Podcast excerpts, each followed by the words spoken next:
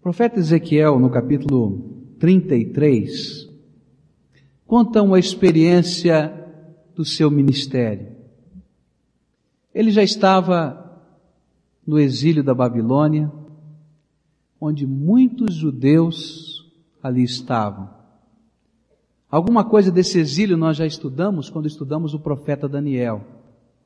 E ouvimos alguma coisa a respeito do palácio, daquilo que acontecia lá dentro do palácio do rei Nabucodonosor. Ezequiel vai nos contar a história do povo de Israel, do povo de Judá, que estava lá no exílio e do lado de fora do palácio. O que é que estava acontecendo com esse povo? Quais eram os sentimentos que estavam no coração daquele povo? Quais eram as necessidades espirituais? Quais eram os seus costumes? E de repente, Deus começa a interpretar todos os sentimentos do povo de Judá que estava no exílio ao profeta. A impressão que o profeta tinha é que as coisas agora estavam melhorando. O povo não estava mais na sua terra. Aquele povo que era idólatra, aquele povo que estava lá na terra, quando antes do cativeiro, não se preocupava com Deus, havia mudado. Agora era um povo interessado. Era um povo que estava buscando as coisas de Deus. Eles não tinham mais o sacrifício do templo, não existia mais todo aquele ritual, toda aquela liturgia do templo, porque o templo havia sido destruído, mas haviam grandes ajuntamentos de louvor, de adoração e de oração. E o profeta era chamado para falar, para instruir o povo. E eu imagino que aquele velho profeta já estava muito alegre, porque aos poucos ele ia percebendo que a multidão crescia e normalmente nos dizem os salmos que essas reuniões eram feitas às beiras dos rios da Babilônia. E eu posso imaginar que o sábado pela manhã era o dia especial em que o povo começava a fluir dos vários lugares daquela cidade e se reuniam e ali estavam e cantavam louvores e aplaudiam e tocavam os seus instrumentos e faziam as suas orações e ouviam os sermões do profeta Ezequiel. E eu posso imaginar que o velho profeta estivesse alegre no seu coração, dizendo algo está mudando, um avivamento está chegando nesta terra. E aí então Deus lhe dá uma mensagem a transmitir àquele povo. E eu creio que esta mensagem não foi aquela mensagem mais agradável. Há mensagens que Deus dá para um pregador que não são gostosas de transmitir. Há mensagens que nós, como pregadores, lutamos com Deus e dizemos, será, Senhor, que é isso que tu queres? E eu creio que essa foi uma luta do coração de Ezequiel. Mas esta era a mensagem de Deus àquele povo. Abra sua Bíblia, Ezequiel capítulo 33, a partir do verso 30 até o versículo 33. Olhe só o que a Bíblia está nos revelando, que Deus falou ao profeta Ezequiel. Quanto a ti, ó filho do homem, os filhos do teu povo falam de ti junto às paredes e nas portas das casas. E fala um com o outro, cada qual a seu irmão, dizendo, Vinde, peço-vos, e ouvi qual seja a palavra que procede do Senhor. E eles vêm a ti, como o povo costuma vir, e se assentam diante de ti como meu povo e ouvem as tuas palavras, mas não as põem em prática. Pois com a sua boca professam muito amor, mas o seu coração vai após o lucro. E eis que tu és para eles como uma canção de amores, canção de quem tem voz suave e que bem tange, porque ouvem as tuas palavras, mas não as põem em prática. Quando suceder isso, e há de suceder, saberão que houve no meio deles um profeta. Já pensou se você fosse o pregador? E na sua hora de meditação, de oração, de clamor na presença de Deus, quando você estivesse perguntando, Deus, qual é a mensagem que tu tens para o meu coração e para o coração do teu povo? E você estivesse pensando no ajuntamento das pessoas, numa celebração semelhante a esta, e de repente uma mensagem como esta viesse da boca do seu Senhor.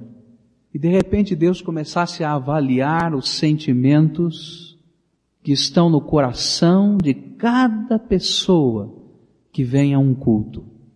E de repente Deus estivesse dizendo que em muitos dos corações daqueles que estão no culto há uma futilidade muito grande um vazio muito grande. E ainda que estejam cantando, aplaudindo, sorrindo e falando palavras bonitas, não passa de palavra. Jeremias já havia assistido isso.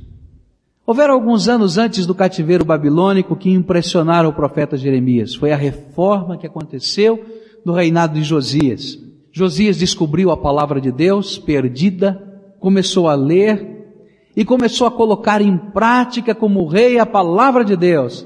E instruir o povo a colocar em prática a palavra de Deus. E o templo de Deus foi aberto porque ele chegou a ficar fechado e trancado. E as coisas começaram a acontecer e parecia que tudo ia muito bem. Mas passaram-se alguns anos e o cativeiro babilônico teve que vir porque tudo era palavra. Não havia vida. O que Deus está falando a Ezequiel, é um dos grandes pecados do povo de Deus ao longo da história. Se acostumar com a palavra de Deus. Se acostumar em ouvir a palavra de Deus e não praticá-la. Se acostumar em conhecer a palavra de Deus em profundidade, mas não vivê-la. Se acostumar a recitar os versículos da palavra de Deus, com eloquência até com lágrimas, mas não viver. Esse era o problema do povo. Antes do cativeiro e agora durante o cativeiro. Eles conheciam, eles ouviam, eles até apreciavam ouvir, os seus conceitos estavam muito bem elaborados, as suas reuniões envolviam muitas pessoas, mas eles nunca estavam dispostos a viver o que ouviam. E entravam e saíam iguaizinhos. Conheciam mais, mas a vida não era transformada. Lá no finalzinho do livro de Jeremias, no capítulo 42, há uma história muito parecida com a história que estamos lendo. O cativeiro babilônico já tinha acontecido, ficou um remanescente lá na terra. Um grupo ali na terra. Eles receberam permissão de cuidar da terra, de plantar, mas eles tinham medo de que uma nova repressão política da Babilônia viesse. E alguns dentre o povo começaram a dizer, olha, vamos sair daqui e vamos para o Egito, porque lá é um país seguro, tranquilo, nós podemos viver muito bem, podemos recomeçar as nossas vidas. E então eles formaram uma comissão do povo e foram procurar o profeta Jeremias. Olha, profeta, nós estamos aqui preocupados com a nossa nação, com a nossa terra, com os nossos filhos, com as nossas crianças, e nós estamos com medo, e nós queremos saber o que Deus tem para nós. O que Deus quer que estejamos fazendo agora. Qual deve ser a decisão que vamos tomar? E eles então, em comissão, em nome de todo o povo, disseram a Jeremias, olha, tudo quanto Deus falar a você, profeta Jeremias, nós vamos cumprir, porque nós estamos cansados de sofrer, nós estamos cansados de fugir da palavra de Deus, nós estamos cansados de não ouvir, e sabemos que tudo o que aconteceu até agora foi culpa dos nossos pecados. Profeta, diga-nos o que Deus quer. E o profeta disse, olha, vocês vão para casa, porque Deus tem que falar comigo agora. Eu vou orar, eu vou buscar Deus e Deus vai nos dar a resposta. E o profeta ficou contente, alegre. Ele disse, puxa vida, esse povo está se convertendo. Esse povo está mudando de coração. Esse povo agora está interessado em ouvir a palavra de Deus e colocar em prática pela primeira vez. E ele vai orar. E ele clama a Deus. E diz a palavra de Deus lá no capítulo 42 de Jeremias, que Deus lhe dá a resposta. Diga ao povo para ficar na terra. Diga ao povo para continuar sobre o jugo da Babilônia, que eu vou abençoar essa terra, eu vou reedificar todas as coisas. E ele recebeu uma promessa maravilhosa de Deus. E ele corre então para procurar o povo e aquela comissão dos líderes e diz, olha, eu tenho agora a resposta. E eles já estavam com todos os planos prontos na cabeça. E de repente a palavra de Jeremias foi contrária a todos os planos que eles tinham. E eles então se enfureceram e disseram a Jeremias, nós vamos para o Egito. Você é um profeta mentiroso. Deus não está falando nada disso. É uma incoerência muito grande Deus falar essas coisas. E eles então até contra a vontade do profeta o carregam para o Egito. Ah, nós não somos muito diferentes desse povo, não é? Porque quantas vezes nós ouvimos a palavra de Deus e nós sabemos qual é a vontade de Deus, e a vontade de Deus toca profundamente os nossos corações, e às vezes nós estamos no culto e o Espírito Santo de Deus está batendo lá na nossa alma e nós estamos chorando na presença de Deus. Às vezes as músicas estão nos envolvendo profundamente e as nossas lágrimas caem. E nós sentimos o doce Espírito Santo envolvendo as nossas vidas. Mas quando saímos daquela porta e vamos embora, continuamos a viver do jeitinho que entramos aqui e não colocamos em prática. E sofremos, sofremos porque quando vivemos longe da vontade de Deus, ou quando não colocamos a vontade de Deus em prática na nossa vida, nós estamos cavando buracos para nos enfiar dentro deles. Houve um clamor de Deus no profeta Jeremias profundo, onde Deus está dizendo, olha povo meu, o que vocês estão fazendo? Vocês estão trocando o manancial da água viva o manancial de Deus maravilhoso para cavar nas suas vidas cisternas rotas que não conseguem reter a água e vocês morrem de sede. E essa é a situação do povo de Deus hoje. Por que que esses escândalos todos estão acontecendo no seio da igreja? Você já parou para pensar? A gente ouve falar de pastores que estão em pecado, a gente ouve falar de diáconos que estão em pecado, a gente ouve falar de grandes celebridades do mundo religioso e evangélico que estão em pecado, e de repente esses escândalos estão envolvendo a nossa comunidade e nós começamos a parar para pensar o que é que está acontecendo.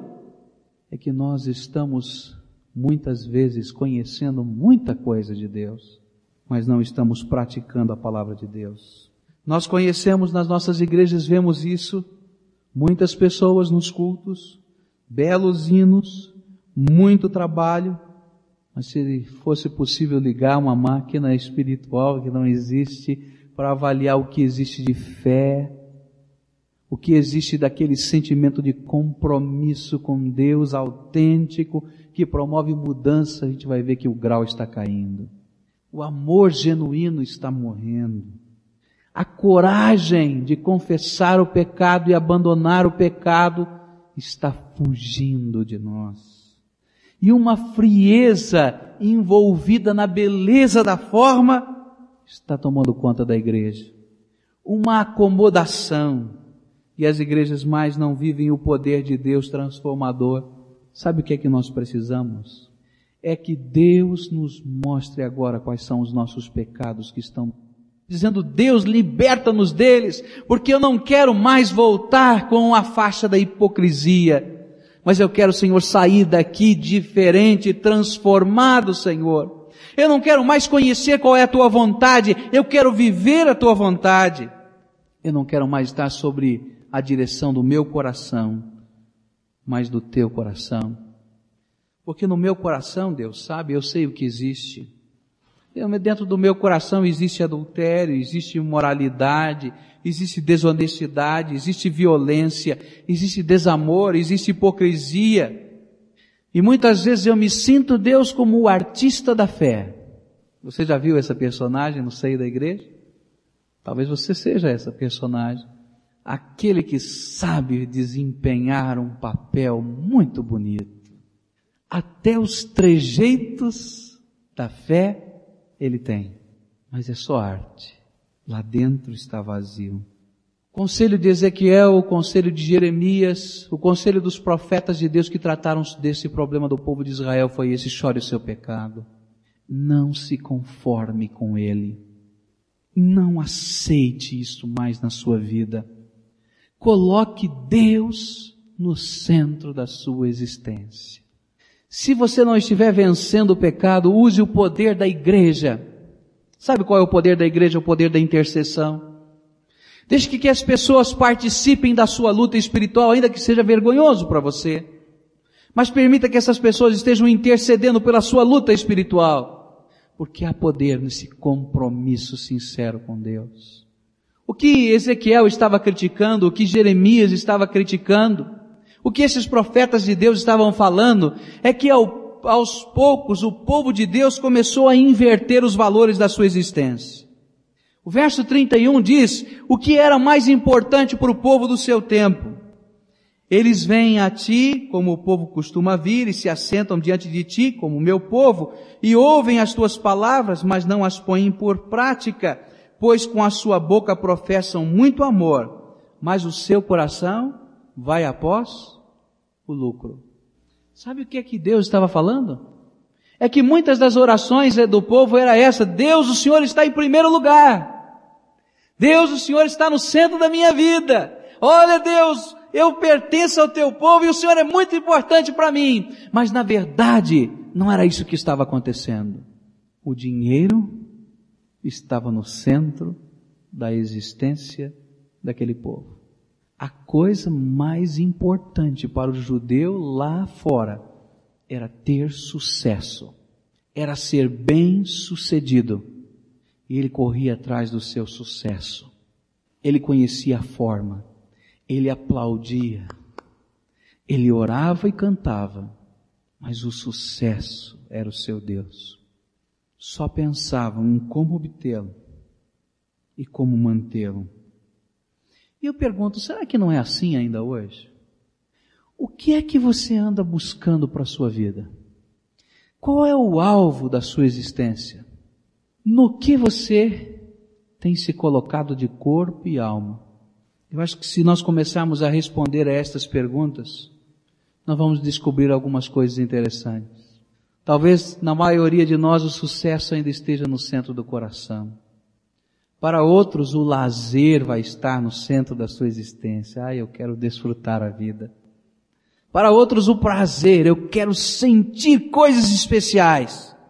Para outros, talvez sentimentos ali envolvendo a vida, o coração, dividir algo com alguém, esteja no centro da sua vida. Mas isso não satisfaz a alma nem o coração. E o que acontece é que a gente entra por aquela porta e sai por aquela porta. Tem um culto muito bonito, mas continuamos iguais. E não é essa a vontade de Deus. Sabe o que Deus comparou o culto que Ezequiel e o povo estavam vivendo naquele tempo? Eu queria que você parasse para pensar nisso, porque para mim isso é tão forte e dói tanto. Ele disse aqui, olha, versículo 32 do seu texto. E eis que tu és para eles como uma canção de amores, canção de quem tem voz suave e que bem tange, porque ouvem as tuas palavras, mas não põem em prática. Sabe o que é que Deus comparou? Com um show de música popular. Você já viu algum show romântico? E de repente você está lá na primeira fila do show. E ele começa a cantar uma música bem romântica. E você começa a suspirar. Ah, que coisa linda! E talvez uma pessoa mais emocionada comece até a chorar ali, e outro vai freneticamente gritar e aplaudir. Ah, que bom, que maravilha! Ele disse: Olha, o culto que vocês estão me prestando não é diferente disso. Sabe por quê? Vocês ficam contentes, alegres, vibram, como vibrariam num show. Mas eu não pude mudar as suas vidas, porque vocês não me deixaram. E de repente a forma se torna mais importante do que o Deus a quem queremos adorar.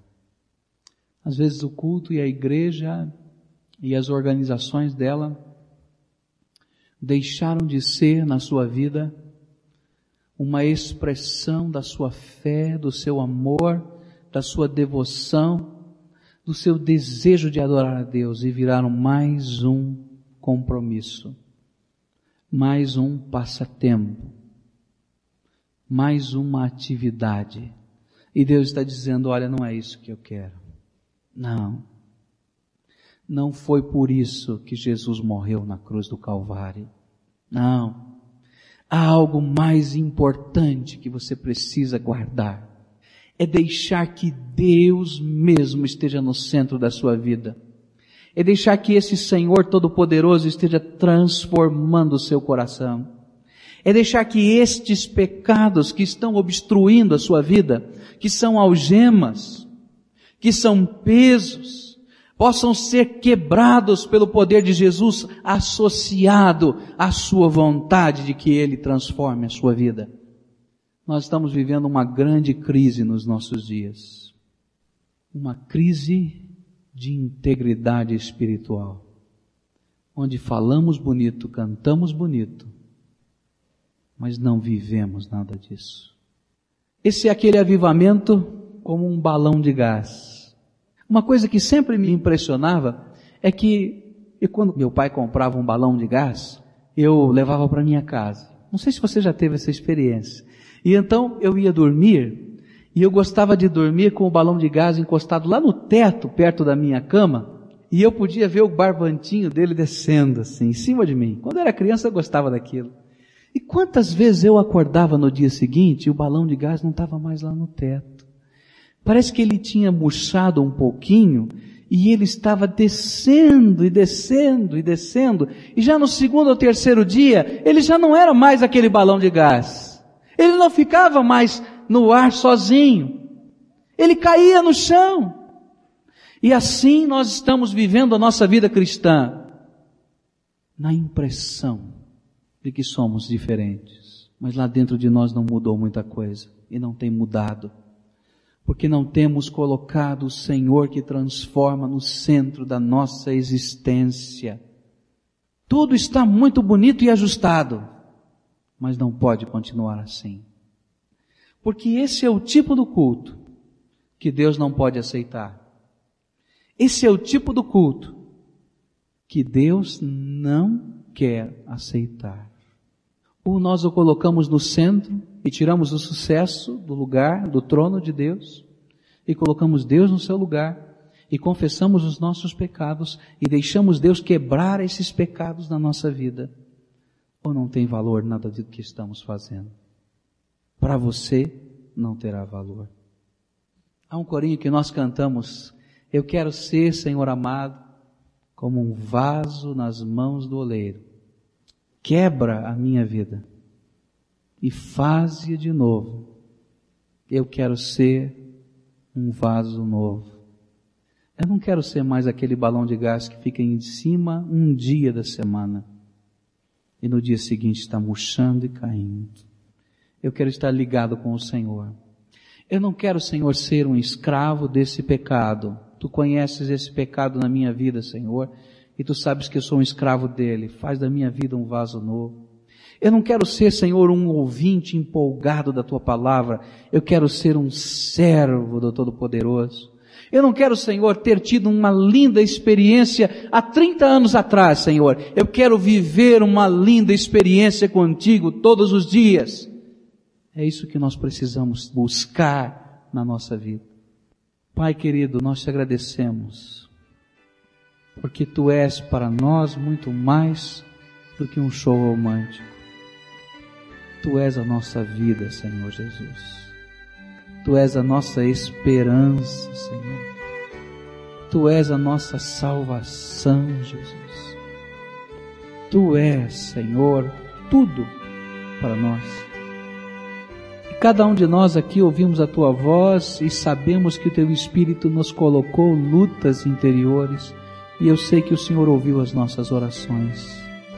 E nesta hora, Pai, nós concordamos no nome de Jesus com estas pessoas que estão aqui à frente. Nós concordamos com eles que só o Senhor pode fazer esta obra. E é no nome de Jesus que nós te pedimos, Senhor, realiza esta obra espiritual na vida dos teus servos que aqui estão, Senhor. Ó oh, Pai, não há poder em mim, nem há poder nos diáconos que estão aqui, não há poder nos líderes desta igreja, mas há poder no Senhor, e nós clamamos em nome de Jesus, Senhor. Faz esse milagre espiritual. Realize esta obra. Se houverem pecados, Senhor, arraigados ao coração, que o Senhor esteja quebrando pelo poder de Jesus, Senhor se houverem mágoas profundas que precisam ser perdoadas e acertadas, que o sangue de Jesus esteja ajudando essas pessoas a arrancarem estas mágoas do coração.